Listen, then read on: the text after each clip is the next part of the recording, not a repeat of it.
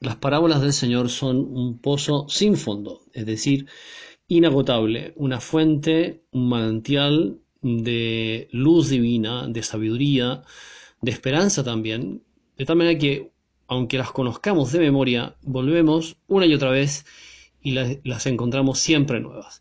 Y hoy día quería aprovechar un texto precioso, bastante conocido por lo demás, que nos trae San Mateo en el capítulo 25, la parábola de los talentos.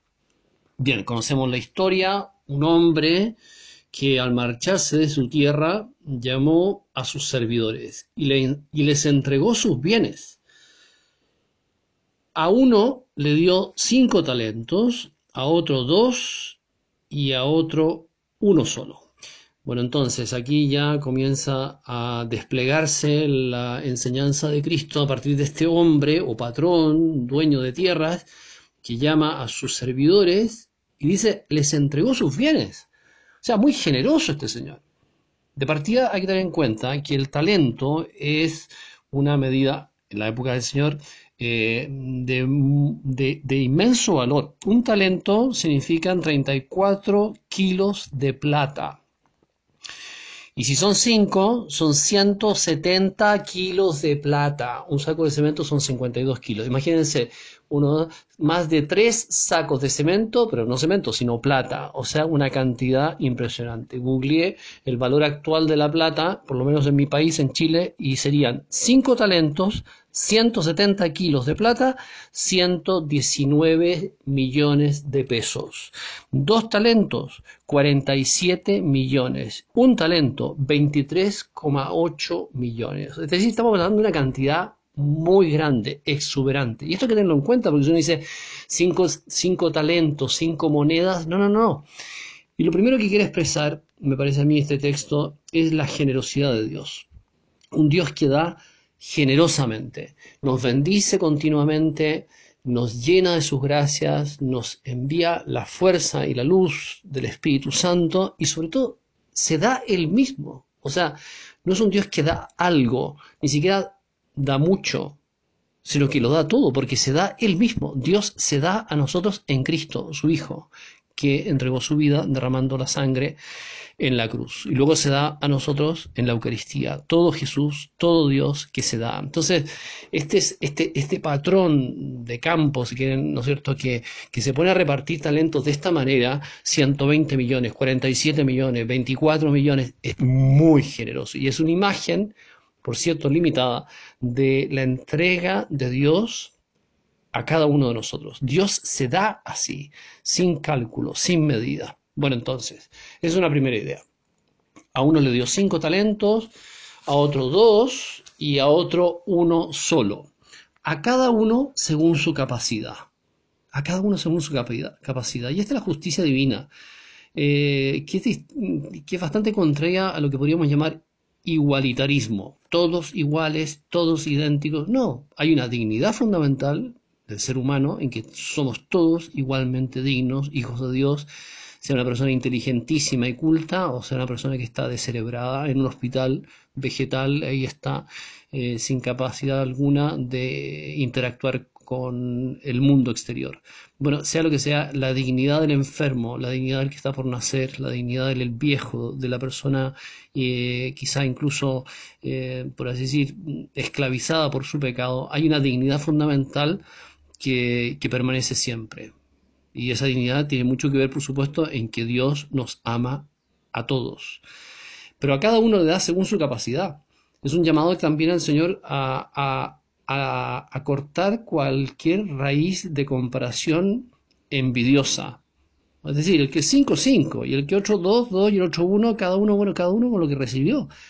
Y, no podemos mirar para el lado y dejarnos llevar por ese pecado feucho que es la envidia. La envidia es la tristeza frente al bien ajeno, la persona que se compara con otro y al verse un poco disminuida en lo que sea, se entristece. O la alegría frente al mal ajeno. La persona que se alegra al ver que el otro le fue mal. Ese es, un pecado bastante cochino, me parece a mí. La envidia y hay que extirparla, hay que luchar contra ella. Entonces me parece que aquí ya el Señor nos está haciendo un llamado a cortar cualquier movimiento de envidia. A cada uno de estos tres personajes le dio cantidades distintas, todas generosas, abundantes, pero distintas. y que cada uno de ellos lo que estaba llamado era trabajar. Bueno, entonces, ¿qué hacen los personajes? El que había recibido cinco talentos fue inmediatamente y se puso a negociar con ellos y llegó a ganar otros cinco. Tiene fuerza este inmediatamente. Eh, eh, eh, en el fondo, esta es una parábola que tiene que ver con la responsabilidad. Es un llamado que nos hace Jesús a todos, a cada uno, a ti, a mí, nos hace Jesús a, a trabajar, a trabajar la vida interior, a trabajar el amor de Dios, a trabajar nuestra fe, a trabajar lo más valioso que tenemos, que es nuestra unión personal con Cristo y a partir de allí esa entrega de Cristo a los demás. Esto hay que trabajarlo. Esta cuestión no es un hongo que sale por generación espontánea. Hay que trabajar, hay que trabajar el alma, así como hay que trabajar el cuerpo y para conseguir un buen estado físico hay que ponerle, ¿no es cierto? Y hay gente que se lo propone muy seriamente esto, pero también hay que trabajar el alma, hay que hay, un buen estado, entre comillas, físico del alma que no se consigue si no hay un trabajo constante, incluso estructurado, podríamos decir, metódico, que, es el modo de avanzar en cualquier cosa importante en la vida. Nada realmente valioso en la vida se consigue eh, así, de, sin esfuerzo. La vida espiritual también supone esfuerzo, el crecimiento en la fe, la esperanza, la caridad, eh, todas las virtudes sobrenaturales y las virtudes humanas también requieren dedicación, constancia. Estos dos personajes, el primero y el segundo, se ponen a trabajar inmediatamente. De aquí surge la pregunta, ¿tengo yo un maravilloso sentido de responsabilidad frente al don de Dios o lo postergo? ¿O pienso que tengo todo el tiempo del mundo para después trabajar eso que Dios me ha entregado ya? Bueno, entonces se puso a trabajar inmediatamente y se puso a negociar con ellos y ganó otros cinco. Del mismo modo, el que había recibido dos ganó otros dos. Pero el que había recibido uno, ¿qué hizo? Hizo un hoyo en la tierra y escondió el talento de su señor. Bueno, entonces los tres personajes, los dos primeros se parecen, distintas cantidades, distintos talentos o cantidad de talentos, siempre abundantes, pero los dos son responsables y se toman en serio el amor de Dios. Así como Dios se ha tomado muy en serio el amor a nosotros, el amor a cada uno de nosotros, también nosotros tenemos que corresponder en serio al amor de Dios. Después de mucho tiempo regresó el amo de dichos servidores e hizo cuenta con ellos. Bien, siempre llegará un momento en que, eh, en que Dios nos pedirá cuentas y ese es, por supuesto, el momento de la muerte, existe lo que sabemos por revelación divina, el juicio particular, cada alma en el momento de la muerte es, se ve como Dios la conoce y, seremos medidos en el amor, una expresión preciosa de San Juan de la Cruz. Al final del día, es decir, al final de la vida, seremos medidos en el amor, que es lo que realmente cuenta la caridad, el amor a Dios y por Dios el amor a los demás. Bien, entonces, em, cuando se presentó el que había recibido los cinco talentos, entregó otros cinco, es decir, diez, una cantidad impresionante, diciendo, Señor, cinco talentos me entregaste, mira, he ganado otros cinco. Qué alegría, La alegría del trabajo bien hecho, la alegría de la entrega generosa, la alegría del que supo aprovechar el tiempo para crecer en el amor a Dios, la unión con Cristo, la entrega a los demás, la, la alegría de una vida gastada por Dios. Este, este, hay, como música en esta, en esta frase del, primer y del segundo personaje, y que se encontraba con esta respuesta del amo. Muy bien, siervo bueno y fiel, porque has sido fiel en lo poco y yo te confiaré en lo mucho. Entra en la alegría de tu Señor. Es impresionante que Jesús diga, eh, aparte de decirle bueno y fiel, le dice, has sido fiel en lo poco. ¿Cómo que poco? Son 120 millones. Y el otro son 47 millones. Es mucha plata. Y, Jesús dice, has sido fiel en lo poco. Cinco talentos son poco. ¿Por qué son poco? Porque comparado con el cielo es nada. O sea, una vida de santidad es la mejor manera de vivir, pero además llevará una recompensa eterna. De manera que de esos 120 millones multiplicado por dos, 240 millones de pesos en términos de talentos, en términos económicos, no son nada comparado con el gozo de pasar a ver a Dios, ¿verdad? Entra en la alegría de tu Señor. Bien, esta es la fórmula de canonización que utiliza el Señor.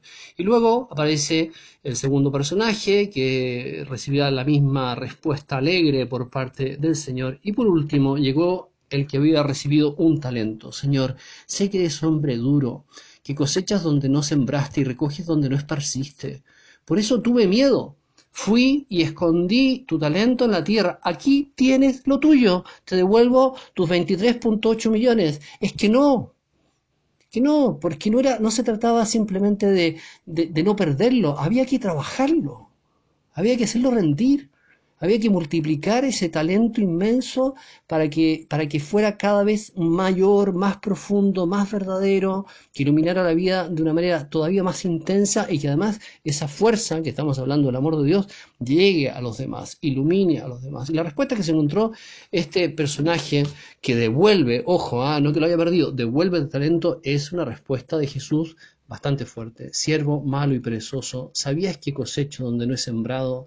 y que recojo donde no he esparcido. Por eso mismo, debías haber dado tu dinero a los banqueros y así, al venir yo, hubiera recibido lo mío con los intereses. Por lo tanto, quítenle el talento y dénselo al que tiene diez. Y finalmente dirá, en cuanto a este siervo inútil, arrójenlo a las tinieblas de fuera, allí habrá llanto y rechinar de dientes. Por el Señor nos está llamando a, la vigilancia, a hacer rendir eh, lo que nos ha dado en abundancia, cultivar el amor de Dios. ¿Y qué significa esto? ¿Qué significa hacer rendir el talento de lo que Dios nos da? Bueno, cuidar la vida espiritual, la oración, el trabajo hecho por amor a Dios y el servicio a los demás. Y todo esto, el esfuerzo humano, acompañado y sostenido por la gracia de Dios. Espero que estén bien, cuenten con mis oraciones para que el Señor siga bendiciéndonos en su amor y en su misericordia.